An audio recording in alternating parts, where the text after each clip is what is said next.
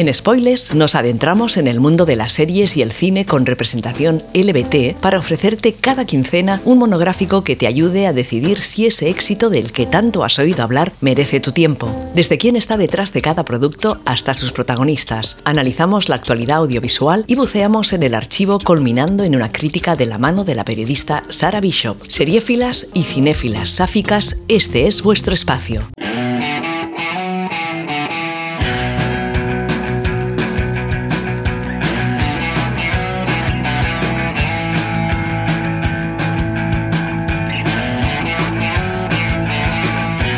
Hola y bienvenidas una semana más a Spoilers, un espacio donde analizamos series de televisión y películas con interés LBT. A este lado del micro, Sara Bishop emitiendo para iNout Radio. Comenzamos. Hoy hablaremos de Station 19, un spin-off de la longeva Anatomía de Grey estrenado en 2018 que conserva de su predecesora la raíz dramática pero con un tono orientado a la acción, cuya popularidad se ha premiado a principios de año con la renovación para una sexta temporada. Actualmente se puede ver en la plataforma de streaming Disney Plus. Me da igual que sea de verduras si lo hace Travis. Está bueno. Ah, gracias. Receta de mi marido. Dean, ¿quieres ponerte más cachas para rescatar cachorros? ¿Te preparaste para la Olimpiada comiendo espaguetis de calabacín? Hacer una comida vegetariana a la semana es beneficioso para la salud. Es cierto, yo lo he visto en los quirófanos. ¿Cómo no? He visto que todo, arterias taponadas, mucha grasa. Antes habría la gente. Nos lo imaginamos. Hacen falta agallas para operar. Y espero que todo mi equipo las tenga. Muy bien. Pero, ¿a qué te refieres? Ya estamos. Allá va. Al 11S, cuando fui a las torres. Ah, Era lo peor que había visto. Aún lo es. Aquello me afectó. Y Andrea fue también. Se subió a un avión por su cuenta. Fue a Nueva York y me ordenó que volviera a casa. Salvó mi vida. La serie sigue a un grupo de bomberos de una de las estaciones de la ciudad de Seattle, tanto en sus vidas profesionales como en lo personal mientras efectúan rescates, se enfrentan a peligrosos incendios y van medrando en sus respectivas carreras dentro del departamento. Al tratarse de una historia dentro de lo que se conoce como el Shondaverso, el cúmulo de series bajo la tutela de la guionista, productora y directora Shonda Rhimes, el romance tendrá un gran peso en la narrativa y la vida sentimental de los personajes por la ya acostumbrada montaña rusa asociada a su firma. La idea original nos viene dada por Stacey McKee, conocida productora y guionista de la mencionada Anatomía de Grey, de la que se escindió para la creación de Station 19. Es también la showrunner de las dos primeras temporadas de la serie que nos ocupa y escribió la novela Notes from the Nurses Station en 2006, contando la cara B del Hospital Seattle Grace. El equipo de dirección está capitaneado por la incombustible Shonda Rhimes, detrás de uno de los hospitales más célebres de la televisión y en cuya creciente cartera de series se encuentran también Scandal, How to Get Away with Murder o las más recientes Bridgerton o Inventing Anna. Nombrada una de las 100 personas más influyentes en 2007 según la revista Time, la de Chicago acostumbra a poner al frente de sus producciones a mujeres fuertes e inteligentes en los papeles protagónicos. El tema de cabecera corre a cargo del compositor británico conocido como Fotek, nominado a los Grammy en dos ocasiones y premiado en 2014 por la Sociedad Estadounidense de Compositores, Autores y Editores por su trabajo en el departamento musical de How to Get Away with Murder. ¿Has bajado por una cucaña? No es fácil. No hay un modo perfecto de hacerlo, pero sí uno de hacerlo mal. Si te agarras con mucha fuerza, no te deslices. Te quedas atascado. Nadie quiere quedarse así. Por eso hace mucho tiempo que bajo por las escaleras. Sé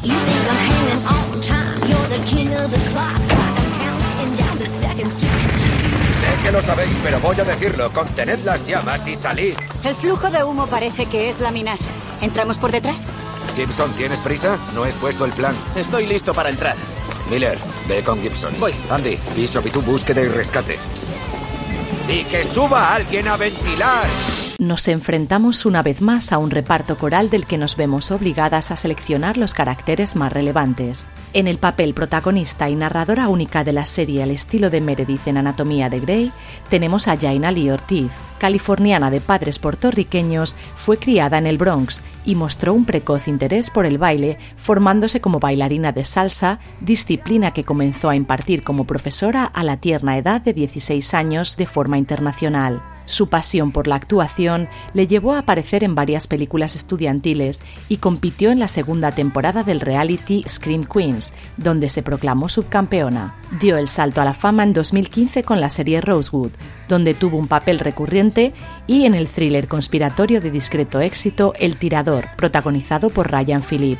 La también californiana Danielle Savre dará vida a Maya Bishop, Hermana de una bombera y paramédica real y con una carrera muy ligada a la televisión, la conocemos por aparecer en series tan populares como Héroes, Malcolm in the Middle o Supernatural, aunque también ha hecho sus pinitos en el cine con un papel protagónico en la terriblemente denostada por la crítica segunda parte de la saga de tiburones superinteligentes Deep Blue Sea.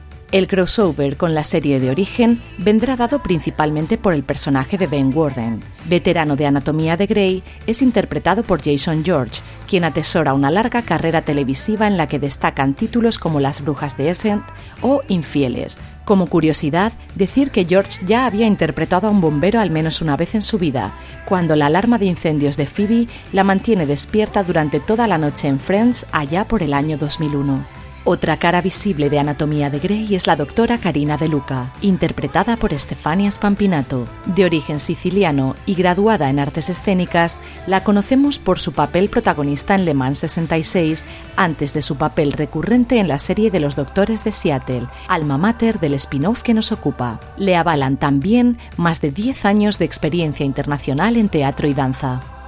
Pasamos ahora al análisis crítico. ¿Qué pasa? ¿Es malo? ¿Con Jack? ¿Muy malo? ¿Qué? Te ha pedido matrimonio. Andy, es... Oh, no estás contenta. ¿Por qué ibas a estarlo? Vamos. ¿En qué pensaba? Es un monstruo. Tú estás centrada en tu trabajo y te divierte mucho tener un amante secreto. ¿De qué estás hablando? De nada, novato. La receta para la práctica totalidad de las series bajo el sello de Shondaland es bastante sencilla.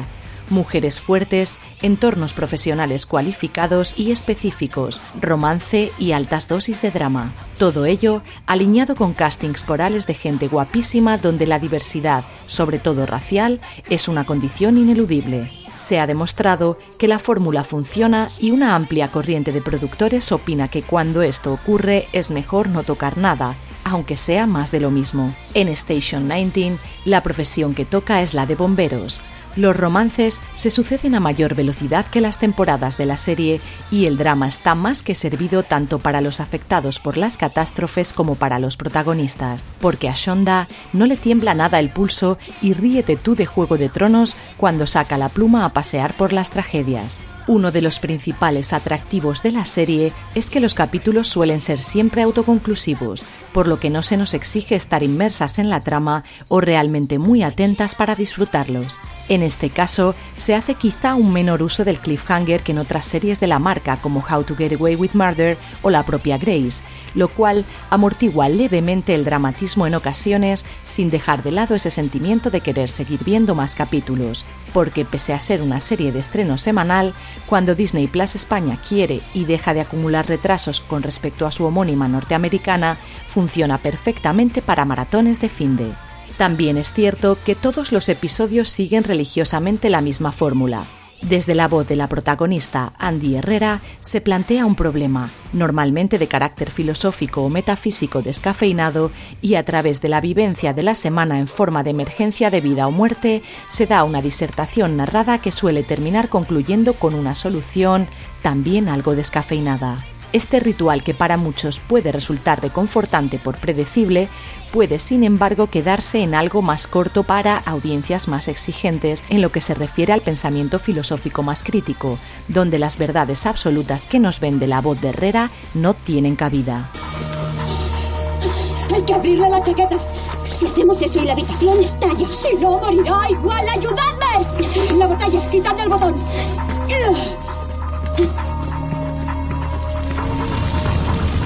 La puerta arde. Nos quedan dos minutos o menos. Este edificio tiene salida de incendios. No puedo saltar desde aquí, y menos con el jefe. Mayday, necesito un colchón de aire en el lado Delta Charlie. Repito, Mayday, ¿alguien me recibe? Tenemos que salir de aquí. Prepararé un anclaje. Gibson. El arnés.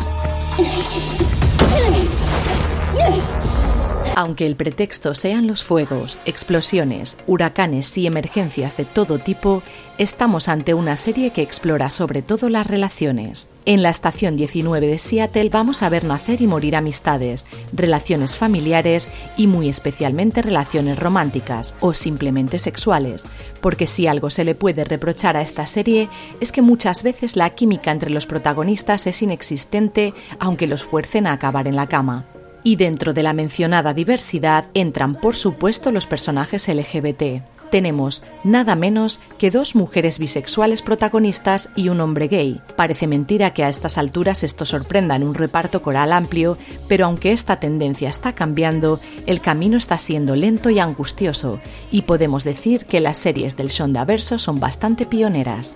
Sin embargo, no podemos obviar que el desarrollo de personajes queda algo cojo al ceñirse únicamente a sus ambiciones profesionales y románticas. No es que no sea entretenido, pero la mayoría de veces nos encontramos con caracteres casi bidimensionales y totalmente arquetípicos que pueden ser descritos muy fácilmente con una etiqueta. La tía dura, la ambiciosa, el guapo, el buenazo, se echa de menos cierta profundidad en este campo, aunque la serie no la persiga en absoluto. Y ahora, recoged las mangueras y apagad todas las sirenas porque vamos a entrar en la zona spoiler. Hola. Un vino blanco.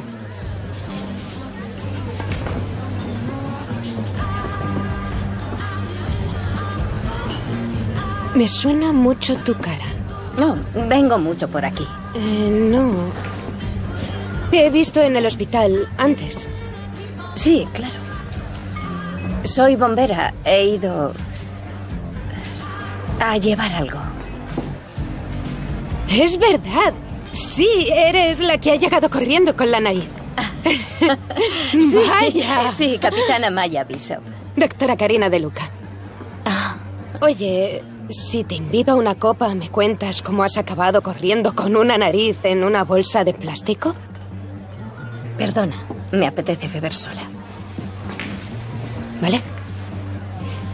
¿Estás segura?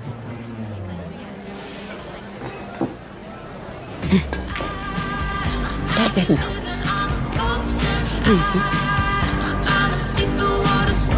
Defiendo firmemente la creencia de que no hay series de primera o series de segunda. Existen, como en la cocina, diferentes sabores, texturas y multitud de niveles saciantes. Así que no quiero decir con esto que Station 19 sea un mal producto, solo que no es para todos los paladares. Se puede disfrutar mucho de una bolsa de pipas y a veces es lo que te pide el cuerpo en lugar de un filet mignon. Incluso a las que nos gustan las dos cosas, elegimos el momento en el que las consumimos para potenciar sus efectos. Station 19 puede resultar moralizante, repetitiva e incluso algo vacía, pero como el resto de la gama de productos audiovisuales de Shondaland es tremendamente entretenida y es sencillo coger cariño a unos personajes cuya continuidad depende únicamente de la espada de Damocles sobre sus cabezas. Es el caso de nuestro ship sáfico en esta serie. Maya y Karina tienen toda la química que le falta al resto de relaciones. Son las dos impresionantes y afortunadamente para las románticas empedernidas, su relación se desarrolla a cachitos, con escenas de un par de minutos que van subiendo en calidad e intensidad a medida que los capítulos van avanzando. Al tratarse de un satélite del universo de Anatomía de Grey, por supuesto que hay drama. De hecho, la bombera trata a la doctora de una forma muy cuestionable en los inicios, y aunque este comportamiento se explica fácilmente por sus traumas del pasado y su carácter rozando el egocentrismo, hay más de una escena en la que te apetece cogerle por los hombros y zarandear hasta que se sacuda de encima la estupidez. Pero como en todo buen romance, hay subidas, bajadas y espacio para el perdón. Di mi regla. No es. Di mi regla. Aprovecha el dolor, pero esto no es un entrenamiento. Aprovecha el dolor. Siéntete lo peor un minuto. Utilízalo. Así gané mi medalla. Olvídate de los chicos. Deja las distracciones. Busca tu medalla y vea por ella. Lo demás se arreglará solo. Estás toda sudada. Mm, sí. Qué asco.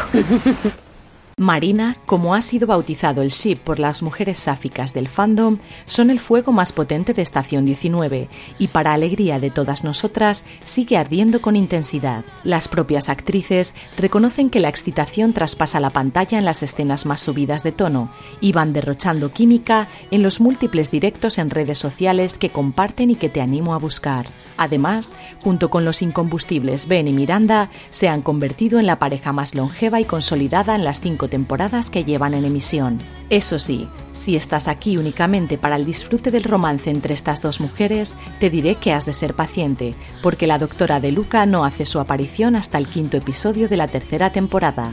Otro pequeño truco para las que tengáis cierto dominio del idioma de Shakespeare es ver la serie en versión original.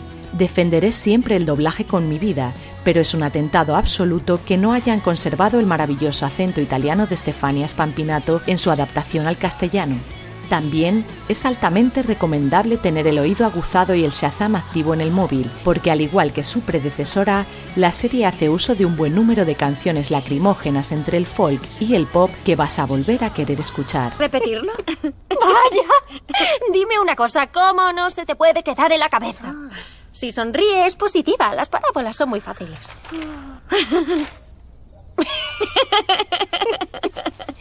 Tal vez unas pocas calorías vacías te alimenten el cerebro. Vamos, mejor no. No, ¿no comes galletas? ¿De verdad? No me mires como si fuera de Marte. Madre mía. Tu papi no suelta nunca las riendas, ¿eh? Sé lo que parece, pero tengo mucha suerte. ¿Cuántos padres se pasan la vida trabajando o se divorcian y desaparecen? El mío no se pierde ni una carrera. Soy lo primero para él. Sí, es bonito. Pero la vida no es únicamente entrenar, correr y repetir. ¿Cuál es tu grupo preferido? ¿Y tu película? Una serie. Dime que estás loca por algún famoso. Lo estoy. Pero no es nadie famoso.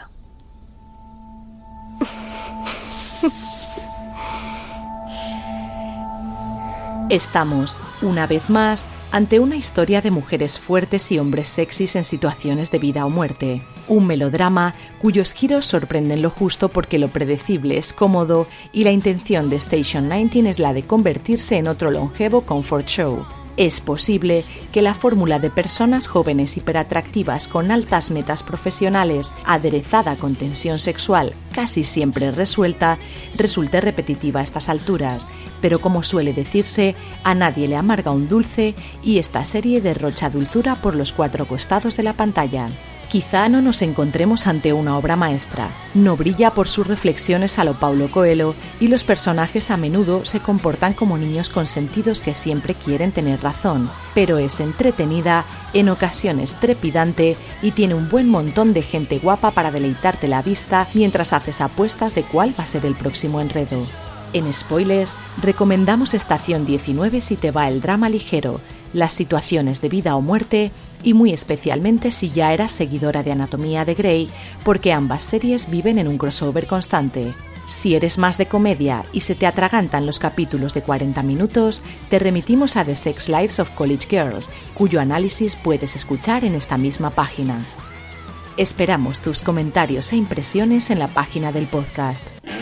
Gracias por compartir con nosotras este breve espacio en las ondas y te esperamos en las siguientes entregas de spoilers en In Out Radio, donde seguimos la pista de series y películas viejas y nuevas en las que se nos dé voz, se nos vea y se nos oiga.